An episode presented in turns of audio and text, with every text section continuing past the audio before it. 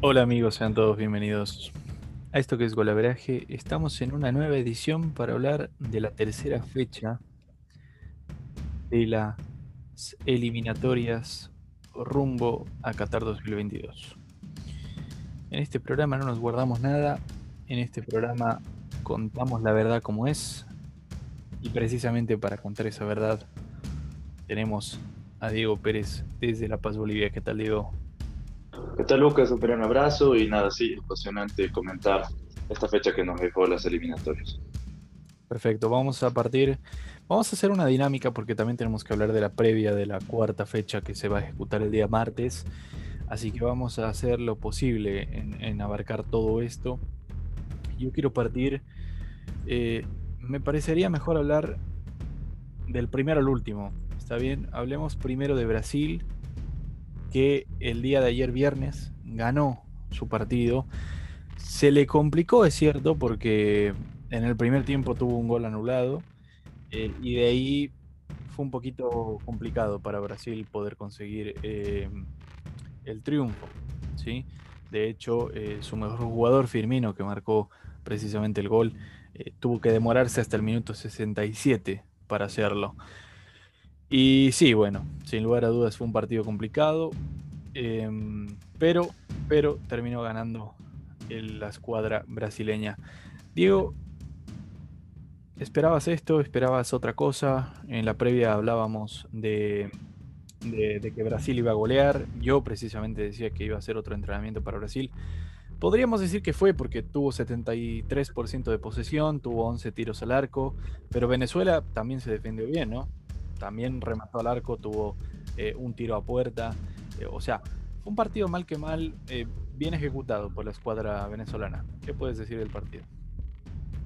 Bueno, es así, querido Lucas. La verdad, no me lo esperaba ni yo. La verdad es que pensar, digamos, de, verlo de esta manera Brasil mm, no es algo que, que uno lo ve, ¿no? O tal vez lo, lo predice y mucho menos con lo que venía haciendo Venezuela. Creo que Venezuela, a diferencia de Bolivia, en partido con Brasil allá, eh, se defendió bien. Eso es lo que hizo Venezuela. Y recuerdo que en el anterior programa te dije que dependía mucho si Venezuela eh, empataba, perdía por la mínima o hasta ganaba.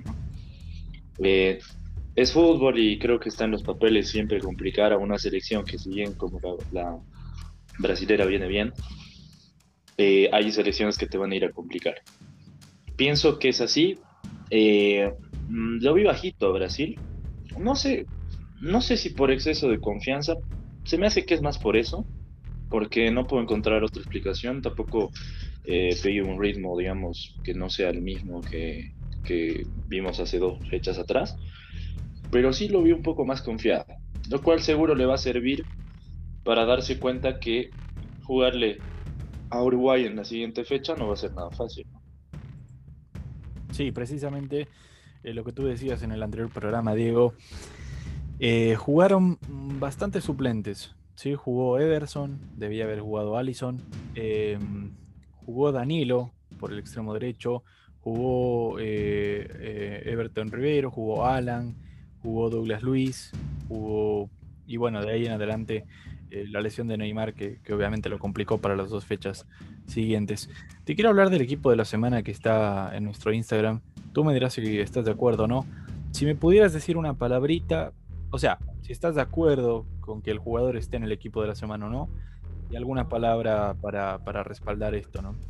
Eh, bueno, de este partido destacamos a Lodi, ¿sí? ¿Puede ser, Diego? Sí, sí. Marquinhos, Igual es muy buen defensa. Danilo. Estuvo bajo en la fecha Bueno, eh, esa sería básicamente toda la defensa brasileña, eh, a, excepción de Thiago Silva, está en el 11 ideal de la fecha 3. Y bueno, eh, Brasil con 9 puntos, puntaje perfecto, la única selección con puntaje perfecto, mientras que Venezuela está penúltima con 0 unidades pero diferencia de menos 5 a, eh, eh, distinta a lo que sucede con Bolivia, que tiene una diferencia de menos 7. Vámonos al siguiente encuentro, al segundo de la tabla en este caso, que sería Argentina. Eh, yo aquí quiero decir una cosa, quiero pausar para, decir una cosita. Em, la primera de ellas, decir, eh, me sorprende la forma en la cual, y no quiero ser sobrador, ¿sí? no quiero ser sobrador, no quiero eh, tirármelas de que, de que sé absolutamente todo, ni mucho menos, pero sí me sorprende que mi análisis del, anterior programa eh, haya sido tan verosímil con los partidos que vivimos, ¿sí? Porque dije, dije que Argentina eh, tenía problemas, pensaba que los iban a trabajar, porque creo que Scaloni tiene los, argumentos para, trabajar y para hacer de esta Argentina una Argentina mucho más sólida, y tropieza de local frente a Paraguay. el partido terminó 1 a 1. Eh, Paraguay, para mí, un penal de Otamendi indiscutible, no se cobró. Eh, y bueno, Tal vez para arreglar eso, después el árbitro anuló un gol de Argentina. Eh, el partido terminó 1 a 1, un penal de, Almirón, si no me equivoco, que es Almirón el que se cae en el punto de penal para, que se forme el primero, eh, el primer gol, perdón. Y llega el empate, llega el empate de, de Argentina para calmar las cosas, gol de Nicolás González, que fue de lo mejorcito que mostró el cuadro albiceleste. Eh, y de ahí en adelante un partido flojo. Un partido flojo porque Paraguay quería defenderse, Argentina no llegaba al arco y se iba complicando más y más y más y más el partido. Eh, ¿Cómo ves este encuentro, Diego? ¿Cómo lo viviste el encuentro? Eh, ¿Qué me puedes decir de esta Argentina-Paraguay? Bueno, a ver, creo que no es coincidencia el hecho de que Paraguay venía haciendo bien las cosas y lo demostró con, con Argentina. Le complicó y es más, pudo ganarlo el partido, la verdad. Tuvo para los dos, sí, pero creo que también queda demostrado en la manera en la que eh, se van efectuando ¿no? las cosas de manera más gradual, diría yo, en, en, en los partidos de las eliminatorias. Entonces es por eso que pienso que Paraguay no hizo mal las cosas, hay que tener en cuenta que su técnico es argentino y conoce el medio, y también eso complica un poquito más, ¿no? Eh, yo pienso que siempre depende también de cómo plantean los técnicos los partidos y qué es lo que hacen. Y dependiendo de esa situación, ahí es donde podemos determinar si se está haciendo bien las cosas o se están haciendo mal. Lo que pasa con la Argentina creo que es algo ya recurrente. Eh, en ciertas falencias que tiene la Argentina, porque es una cosa de mitad para arriba y otra cosa de, mitad para abajo. Le perjudica muchísimo la producción de la defensa de la Argentina. Eh, está todavía baja, se nota, no hay una confluencia con el medio y con el ataque, y eso no ayuda en casi nada, casi nada. Pero pienso que también a la vez eh, no es que la Argentina jugó mal. Eh, sí fue bajo quizás lo que pudo haber presentado, porque decepcionó tal vez desde ese, desde ese ámbito, pero sí puedo decir que no es que, que le tocó un rival asequible y jugó mal, no, al todo lo contrario, Paraguay jugó bien. Creo que son justos los el punto que se reparten los dos equipos.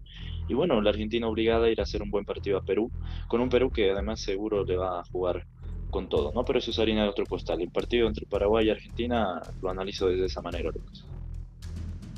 Bueno, está bien. Sí, en la Copa América también tenían un empate.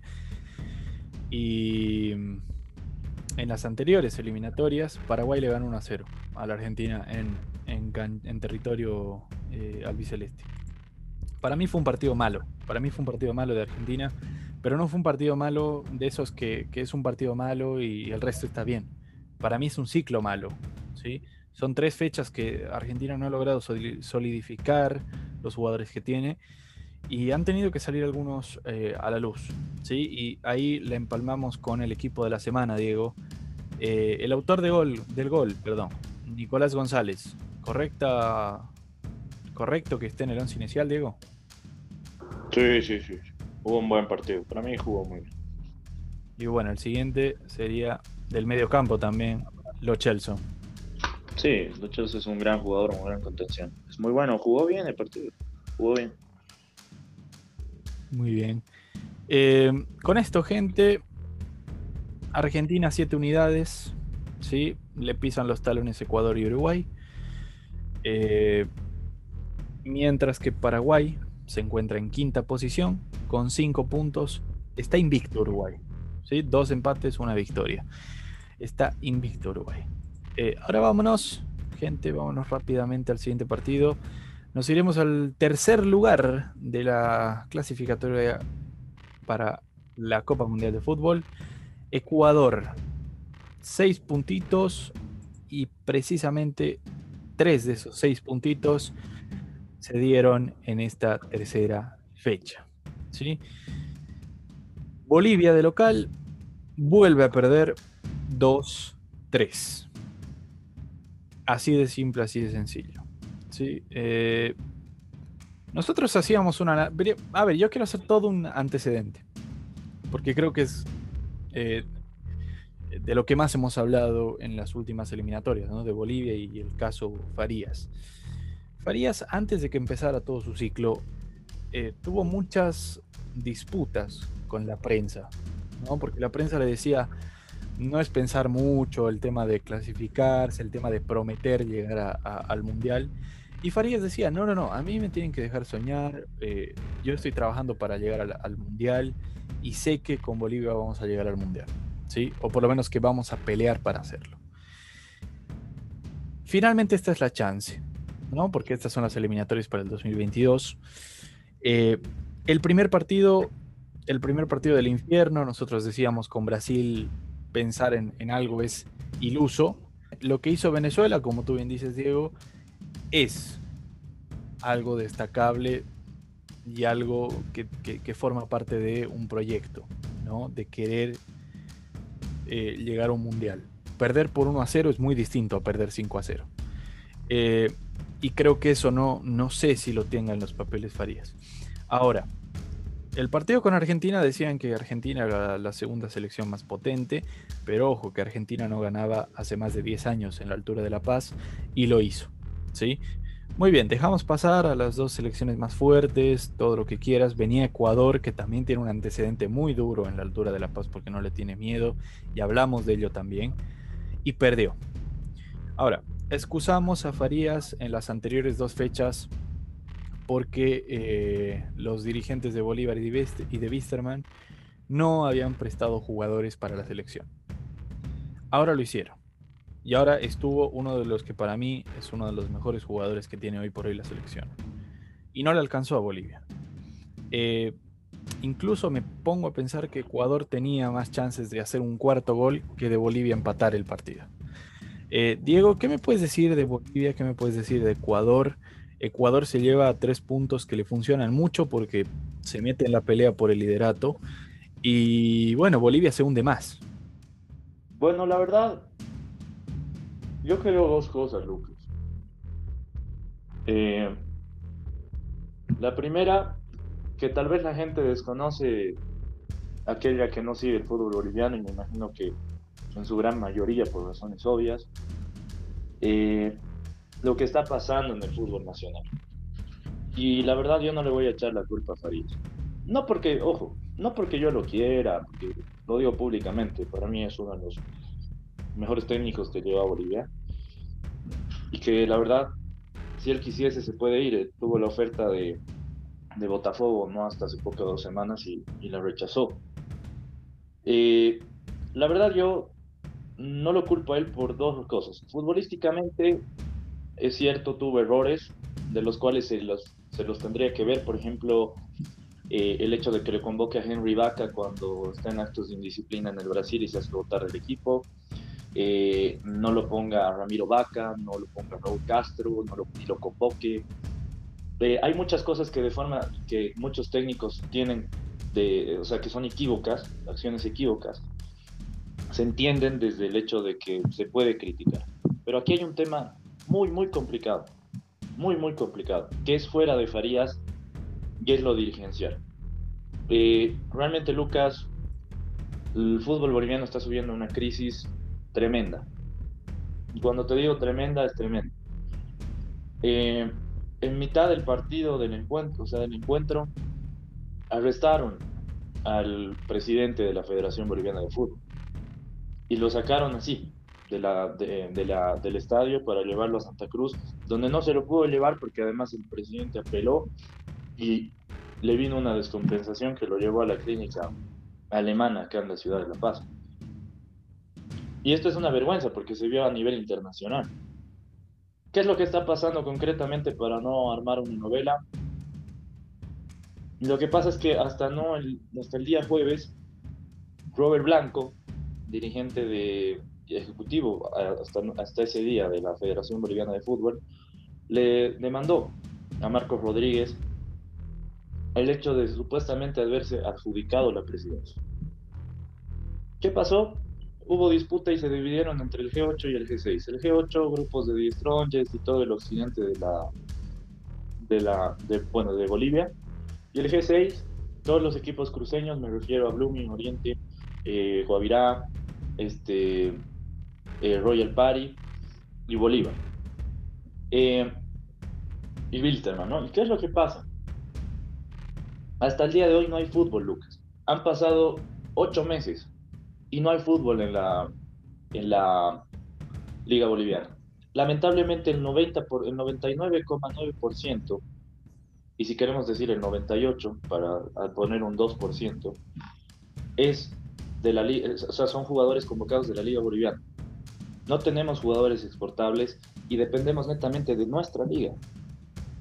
Que si obviamente llegan sin ritmo de juego, no puedes competir una eliminatoria con monstruos como, como eh, Valencia, este, Mena, que jugaron ese día para Ecuador sin nombrar los de Brasil y Argentina que ya pasaron. ¿Es cierto que deberías hacer respetar tu localidad? Sí, por supuesto que sí, pero no te va a alcanzar con ese ritmo y se ve, se ve, los jugadores están lentos, no, no tienen una capacidad, nuestra, nuestra defensa es inexperta, juega muy mal. Entonces, mucho Farías no puede hacer, es la, es la verdad, si no le, no le diste las condiciones respecto a, a, esta situación, no puede hacer. Y es más, hasta le puedes dar la excusa perfecta para hacerlo, cosa que Farías no está haciendo, ¿no? Y eso es, eso es lo cierto. Lamentablemente el fútbol boliviano cayó fondo, lo único que puedo lanzar es que el día de hoy sí hubieron elecciones. Y, y bueno, salió este, el ingeniero Acosta, que es el presidente de Always Ready, y ya cuenta Bolivia, eh, bueno, la Federación Boliviana de Fútbol con un presidente legítimo. Esperemos que el fútbol vuelva, que es lo que más está eh, gritando a los cuatro vientos, como se dice. Y en ese sentido creo que Bolivia mucho por ofrecer no tenía. En cuanto al partido, sí, Ecuador jugó muy bien. De hecho, Bolivia tuvo la suerte eh, de, ponerse adelante en el marcador. con un gol del Conejo Arce que fue bueno, la verdad, la jugada entre, entre eh, Quique Flores y Arce fue muy buena y, desequilibró y vino el 1 a 0 y que eso me dio un poco de esperanza porque dije fue justo antes de irse al descanso pero entra dormido Bolivia y por, por ende te empatan te dan la vuelta vuelves a empatar y con un penal por favor con un penal infantil de Jusino que Jusino hace lo mismo en el Bolívar en la Copa Libertadores con Palmeiras le da la victoria a Ecuador Lamentablemente se fue los tres puntos de La Paz para, para Quito y no tengo nada más por decirte, Lucas. Realmente es paupérrimo lo que le está pasando, no solo a la selección, sino a la Federación Boliviana de Fútbol. Sí, interesante lo que dices, Diego. Eh, también, siguiendo un poco los antecedentes, los antecedentes perdón, del programa, de programas anteriores, tú decías que con este señor Acosta eh, la estabilidad no solo para el fútbol boliviano iba a llegar, sino que también para Farías, ¿no? que, tiene que cumplir un ciclo. Y otra de las dudas que yo, mm, con las que me quedé, digamos, es que tú decías en el programa anterior que eh, estos eran los últimos cartuchos de Farías, según sus propias palabras. No que nadie lo esté presionando, porque precisamente no hay nadie que lo presione si hay todo un quilombo en la federación. Eh, ¿Tú sientes que si el próximo partido Bolivia pierde, eh, ¿Farías diga adiós o crees que se va a quedar? Eh, yo creo que se queda Farías, Lucas, porque Farías tiene un proyecto que no solo es la, bueno, la selección absoluta, sino la selección sub-20. Con la selección sub-20 le ha ido bien, sí, le ha ido bien. De hecho, la base él quiere hacer de, esta selección eh, con los jugadores de la sub-20 y 23. Pero por razones obvias muchos no lo dejan o a veces no, no existen las condiciones para hacerlo, pero tiene esos dos proyectos. Entonces, entrar, digamos, a decir, eh, me voy y todo, yo creo que tendría que ser una oferta poderosa, que puede pasar, ojo, puede pasar que le llegue una oferta poderosa a Farías y digo, ok, hasta aquí llegué y ya está, pero lo demostró con Botafogo, tenía que ganar el doble de lo que ganaba en la selección. Y bueno, eh, Farías lo, lo, rechazó. Él mismo lo dijo, simplemente por, no por hacer, no por un ego personal, sino por un hecho mismo de, de, de compromiso con la selección y más que todo con el que fallecido, que en paz descanse, César eh, Salinas, ¿no? Eh, yo creo que sí se va a mantener, eh, Lucas, por lo menos hasta ahora, y con lo que te decía el ingeniero Acosta, eh, por lo menos lo que declaró es que Farías sigue en la selección. Bien, y en esta travesía de Bolivia yendo al Mundial, a ver, yo, yo soy un tipo de estadística, ¿sí? Porque la estadística, eh, por lo menos en estas eliminatorias, se ha mantenido por unos más, por más de cuatro o cinco mundiales que equivalen más o menos a unos eh, 20 años, por ahí más o menos. Eh, a Bolivia le quedan tres partidos para perder. Y de ahí en adelante eh, tendría que o empatar o ganar. De poder hacerlo, puede hacerlo. En el fútbol todo pasa. Así que bueno, tendremos que seguir este, este temilla que se ha vuelto muy interesante del caso Bolivia, que aún así, ya con dos partidos de local, no triunfa. Diego, el equipo de la semana sorpresivamente tiene precisamente a dos bolivianos, uno de ellos es eh, Moreno Martins. Eh, ¿Lo consideras dentro de o no? Sí, sí, de hecho es lo mejorcito que tiene Bolivia eh, y le igualó al histórico eh, hasta no entonces goleador de la selección que Joaquín Botero, los dos están con los mismos tantos. Claro que sí, 20 para cada uno. Y el siguiente, eh, Arce, Juan Carlos Arce. Yo siempre dije que Juan Carlos Arce era un jugadorazo y eh, que manejaba el medio de Bolivia. ¿sí? Es un armador tremendo. Está en el equipo de la semana y no solo está en el equipo de la semana, sino que está como el segundo mejor del equipo de la semana. ¿Lo ves ahí o no lo ves ahí o cómo lo ves a, a Arce? Eh, sí, lo veo, Lucas, simplemente por lo que tú mencionabas y también en el sentido de que tenemos que ser claros que Arce es otra cosa en la selección, muy distinta a lo que puede ser, por ejemplo, en, en su equipo. Arce en la selección es una cosa distinta. Precisamente. De Ecuador no podemos decir lo mismo porque, bueno, eh, las presentaciones fueron, fueron interesantes, ¿sí? Ecuador, ojo, tuvo 68% de posesión en Bolivia, ¿sí? pero eh, jugó más en bloque. Por eso no hay una persona que haya resaltado en el equipo y tal vez por eso no hay jugadores de la semana en esta ocasión. Nos vamos al siguiente partido, cuarto lugar de, la, de las eliminatorias, Uruguay. Uruguay que sorprendió, ¿sí? o Uruguay que no sorprendió para algunos, pero que goleó 3 a 0 a Colombia a domicilio. ¿sí? Yo decía, de los que salga o, mejor dicho, del equipo, de la selección que gane este partido, podríamos empezar a ver a la selección que incomode mucho más a Brasil, al punto de empatar, al punto de ganarle incluso a Brasil. Eh, 3 a 0 fue la goleada de eh, Uruguay. ¿Algo que decir, Diego, de este partido? Aunque Uruguay no más, como dicen ellos, eh, es tremendo lo que hace Uruguay. Eh, Recuerdo que en el anterior programa vos decías, Lucas, que llegaba mejor Colombia, yo también pensaba de la misma manera, pero dije que eh, Uruguay podía dar una sorpresa por la manera en la que es su filosofía de juego, y sigue siendo así. No solo ganó, goleó, y creo que, ¿por qué no le puede ganar a Brasil en Montevideo? Así es, Diego. Precisamente ahí tenemos el partido de la cuarta fecha, Uruguay Brasil. Eh, sí, es un partido tremendo. Se, se, notó, se notó que Cavani hacía falta en el equipo. Cavani fue junto a Torreira de lo mejor que presentó Uruguay. Y Colombia que no encontró eh, la confianza, ni la solidez, ni la comodidad para eh, poder sacar el partido de local adelante.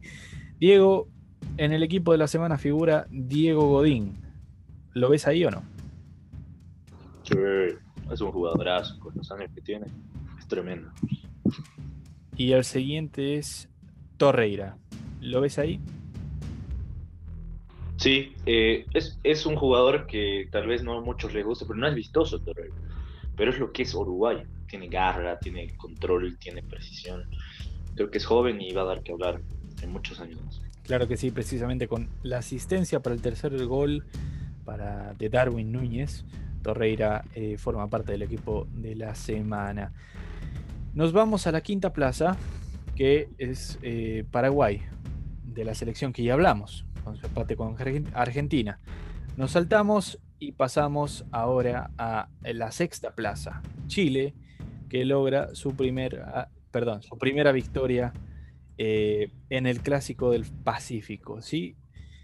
Los antecedentes decían que Chile desde 1985 no perdía en el Estadio Nacional, o mejor dicho, no perdía en Chile, en territorio chileno.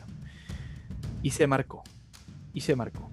Habían muchas dudas, ¿sí? Habían muchas dudas sobre cómo iba a salir esta, esta selección con las nuevas incorporaciones, con las ausencias, no está Vargas, no está Aranguis, y con, la, con los regresos, ¿no?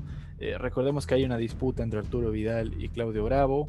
Eh, de hecho, una imagen circuló luego de la tajada tremenda de Bravo, donde Vidal eh, se acerca para darle la mano y, bueno, el profesionalismo se notó en ese minuto. Aún así, Vidal se mandó un golazo para, para no solo, yo no te diría para callar, ¿no? Pero sí te diría para enfriar los paños un poco del partido, ¿no? Y para bajar la calentura de decir que Perú podía llegar a hacer algo. Aún así Perú hizo, hizo, presionó, jugó bien, quiso hacer contras, pero no le funcionaron. Y llegó el segundo gol de Vidal, eh, que fue no, no, de cabeza, pero fue prácticamente en una jugada de, cabeza. Eh, Diego, ¿qué puedes decir del Chile-Perú 2-0? Mm, creo que Perú mereció, mereció más. Eh, de hecho, yo eh, mm, le iba a Perú por un hecho más que todo eh, de cómo venía haciendo las cosas el cuadro incaico. yo me decepcioné mucho con Chile en la anterior eliminatoria pero creo que poco a poco está lo que tú decías tapándome la boca y a, otros igual, creo que igual en el mismo, mismo Chile, porque muchos eh, hicieron muchas críticas a esta selección, pero se nota la solidez que le da Bravo, es bien notorio. Eh, y, aparte de esto, no solo por la seguridad en el arco, sino por el liderazgo que le da al equipo. Es muy notorio eso y, y si eso le sumas lo que decías de Vidal, que no solo se mandó un golazo, sino es un líder en la cancha, creo que es muy merecido lo que hizo Chile y bueno, tres puntos eh, importantes ¿no? que le sirven seguro para seguir escalando. Precisamente. Y em, claro, lo que tú decías, Diego, a ver, Perú en el segundo tiempo jugó mejor. Lo propio que hizo Colombia, lo propio que hizo Uruguay. Es algo que Chile tiene que trabajar, eh, el tema de los segundos tiempos, donde parece ser que se, que se enreda solo. ¿sí? Eh, la suerte que tuvimos, eh, obviamente, de, contar con Bravo y no, con otro arquero como Arias o como, como Cortés, que bueno, no respondieron ni frente a Uruguay ni frente a Colombia. Em, en el equipo de la semana, Diego, figuran precisamente estos dos jugadores. Claudio Bravo en el arco, ¿qué puedes decir? Sí, totalmente. Es un arquerazo. Sigue siendo y y lo demuestra, ¿no? No solo en su selección, sino en el Betis también. Perfecto. Y ojo, como el mejor jugador, según la estadística de este equipo de la semana, está eh, Arturo Vidal. Eh, ¿Correcto, incorrecto? ¿Qué, ¿Qué dices, Diego? Sí, yo siempre voy a decir que Arturo puede discrepar en muchos equipos por el carácter, el temperamento. De hecho, en el Barça no le fue muy bien. Pero con la selección chilena es otro. Entonces, lo tiene bien merecido. Muy bien.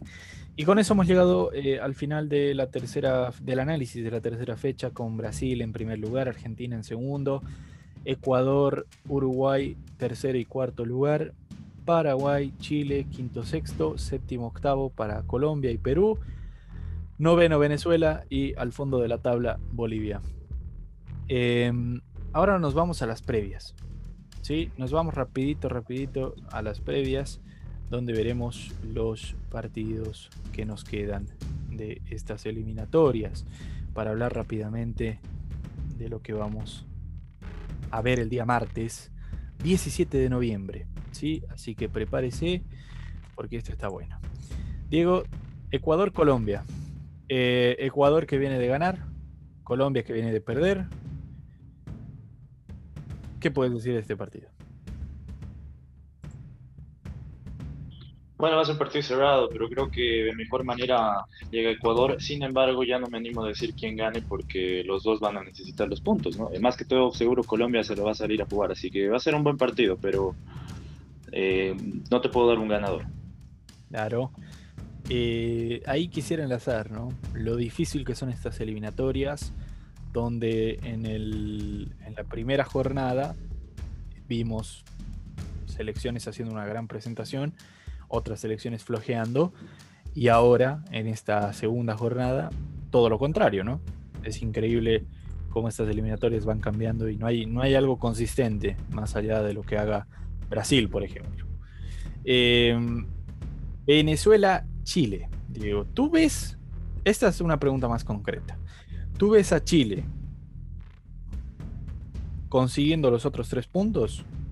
¿O ves a una Venezuela que, dice, bueno, hasta acá llegamos con tener cero, vamos a darlo todo? Bueno, yo creo que Venezuela está obligada a ganar para salir del fondo y además es local. Sin embargo, eh, sí, concuerdo contigo, Lucas. Puede ser un poco de todo, pero creo que la victoria me voy a animar más por Chile por lo que hizo en su primer partido y porque Venezuela tal vez siga con ciertas carencias. ¿no? Sí, sí, veremos cómo termina ese encuentro. El siguiente, Paraguay, la Paraguay que complicó a Argentina en la bombonera, se enfrenta a Bolivia. La selección boliviana que busca sus primeros tres puntos de visita frente a un rival muy complicado. ¿Cómo ves esta actualidad, Diego, y este partido? ¿Dónde se juega el partido, Lucas? En Paraguay. En Paraguay. Bueno, eh, no creo que no necesito hacer mucho análisis y me voy a ir por Paraguay, Lucas, la verdad, porque con lo que hizo con Argentina creo que sobre y basta para poder hacer un buen partido. Bueno, Almirón es determinante en Paraguay, ¿no? Sí, totalmente. Totalmente. Perfecto. Siguiente partido, em, Perú-Argentina. Perú, que si no me equivoco, eh, solo tiene un punto hasta ahora. Sí, solo tiene un punto. Y va a querer ganar frente a Argentina. ¿Tiene los argumentos? Sí. ¿Tiene un entrenador, como tú decías, que conoce el el medio argentino? Sí. Y está de local. Perú. Eh, Argentina que quiere dejar de complicarse solito la vida y quiere conseguir otros tres para eh, no alejarse de Brasil. ¿Cómo ves este partido, Diego? Seguro que sí. Este, ah, eh, quiero decir que siempre a la Argentina le, ha costado en, Lima ganar. De hecho, creo que es un poquito más de, de cómo lo lleva, cómo, cómo, lo, cómo, cómo se muestra, esa es la palabra, ¿no? Y muchas veces quizás no sea la mejor oportunidad para, la Argentina justamente llegar de esta manera con, eh, un Perú que, no jugó mal con, Chile y que seguro va, va, a dar mucho más que, que, que, en el anterior partido, porque además necesita de recordemos los tres puntos sí o sí. En ese sentido, Lucas, creo que por lo menos podemos decir que la Argentina hará lo que tenga que hacer y Perú tal vez el más necesitado en el sentido también de su localía. Si me preguntas en un ganador, yo creo que la Argentina se la va a jugar y va a ganar el partido. Bueno. ¿Y el partido de la fecha puede ser? La dejamos para el último, Uruguay-Brasil. ¿Qué opinas del partido? Bueno, eh, la verdad, este, un buen partido. Un buen partido, pero no por porque nos guste, sino por la historia, por lo que significa un Uruguay-Brasil y porque Uruguay siempre le ha complicado la vida a Brasil. Me encanta eso, me encanta ver cómo Uruguay siempre en los momentos exactos no solo en el Maracanazo, sino partidos claves le ha, le ha complicado la vida a Brasil. Y sería lindo verlo ganar. La primera derrota de Brasil. Para mí sí. Sí, me la juego. Me la juego.